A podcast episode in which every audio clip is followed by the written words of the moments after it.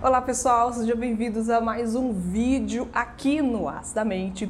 Como você sabe, se você me acompanha aqui no canal há mais tempo, eu gosto de falar da minha profissão, explicar alguns detalhes para pessoas que têm interesses, dúvidas, pessoas que criticam e às vezes nem sabem muito como que funciona, nunca passou pelo processo de psicoterapia, seja no consultório clínico ou em outro ambiente. E hoje eu gostaria de tirar uma dúvida que surgiu para mim aqui no canal, falando sobre pacientes e psicólogos. E essa inscrita em questão me pediu para comentar sobre pacientes ruins de psicólogos. E hoje eu estou aqui para pensar um pouco sobre isso e para questionar junto com vocês o que, que significa um paciente ruim para um psicólogo. Será que existe esse paciente tão ruim assim? Será que o psicólogo não sabe lidar com seus pacientes? E será que existe sim uma forma certa de ser um paciente para um psicoterapeuta? Hoje eu falo um pouco mais sobre isso e seja muito bem-vindo para ficar aqui comigo, discutir aqui nos comentários a sua opinião sobre essa questão. Se você faz psicoterapia, já fez psicoterapia, se já passou por você esse tipo de dúvida, porque é claro que aqui no canal a gente contribui cada um com a sua opinião Claro que seja uma opinião respeitosa, uma opinião coerente, uma opinião sensata do tema que a gente está abordando, porque é claro, a nossa construção aqui ela precisa ser positiva porque o Aço da Mente nasceu com esse intuito. E tudo o que o canal puder contribuir para isso, aqui a gente está para trabalhar e para ajudar também vocês a pensar de formas diferentes e para repensar aquelas questões que vocês sempre acharam que não tem como mudar e que é tudo isso mesmo, tá tudo bem.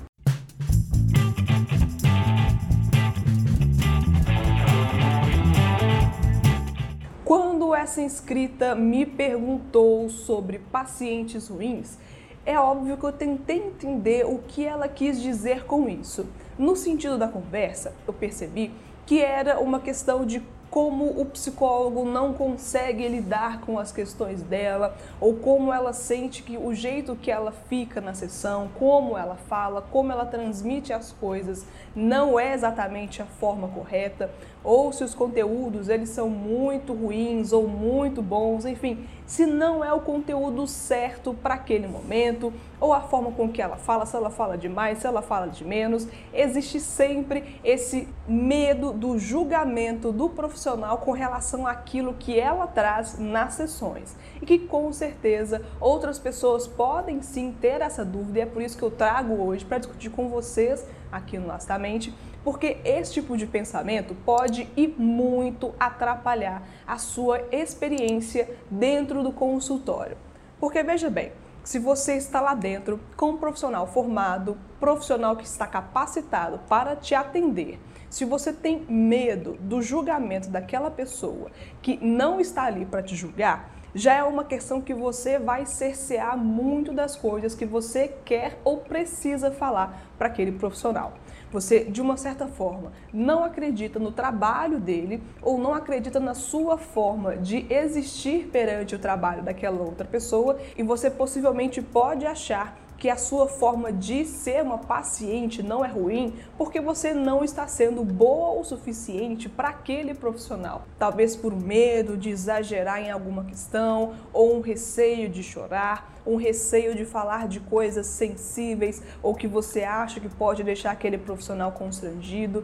Enfim, Gente, não existe um paciente ruim nesse sentido de ter esse controle de tudo, de ter quase como se fosse um planejamento do que você vai falar, porque a psicoterapia, ela nasceu para ser um movimento de liberdade. Nasceu para ser um movimento onde você tem o espaço para falar de questões que muitas vezes você não pode ou não quer falar com outras pessoas. Está tudo bem também, esse é um direito que é seu, mas se você dentro do consultório vai lá para tentar conseguir agradar o profissional, esse não é o sentido da coisa, não é o sentido do trabalho daquela pessoa que está ali para te ouvir.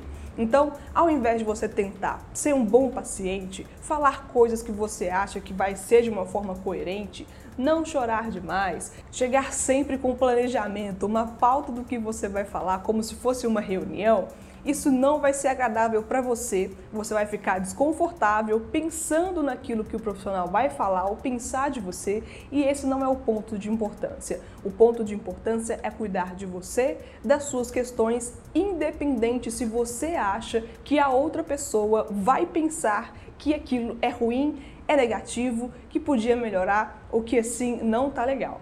O que vale é o seu julgamento. E o seu julgamento aqui nessa questão, nessa pergunta, me parece que está um pouco negativo demais, me parece que está um pouco pesado e que você certamente deve estar se achando cumprindo uma performance muito negativa, muito menor do que precisa, muito menor do que você poderia fazer, sendo que o consultório não está ali para você cumprir checklists, não está ali para você cumprir um desempenho, você não está sendo avaliada pelo seu desempenho, não é uma empresa, não é um trabalho que você está oferecendo, ali é um espaço de cuidado. E quanto mais você se cuidar, melhor vai ser o seu progresso nesse ambiente. E o seu profissional ele está ali para te acolher e te atender nessa questão. Então não se preocupe tanto com isso, se eu puder te orientar dessa forma, e vá de uma forma mais livre possível, abra possibilidades, não fique com medo do julgamento do outro profissional, porque ele tem experiência, eticamente também isso não é correto, julgar o paciente ou ficar taxando o paciente, principalmente dentro da sessão. Então, tenta vivenciar uma forma diferente do que você vivenciou até hoje, porque certamente a sua experiência dentro do consultório com aquele profissional vai ser ainda mais agradável.